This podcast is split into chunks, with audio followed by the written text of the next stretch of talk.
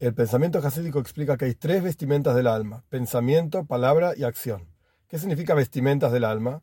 Son la forma en que el alma se expresa en este mundo material. Así como cuando uno se viste, uno está expresando una cuestión específica. Si uno se viste con una camiseta de fútbol, quiere decir que es de ese equipo. Si uno se viste con un traje, es una persona seria. Si uno se viste con ropa sport, y así sucesivamente.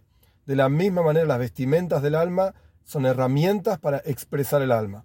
La primera se llama pensamiento. El pensamiento es una vestimenta unificada al alma. ¿Qué quiere decir eso?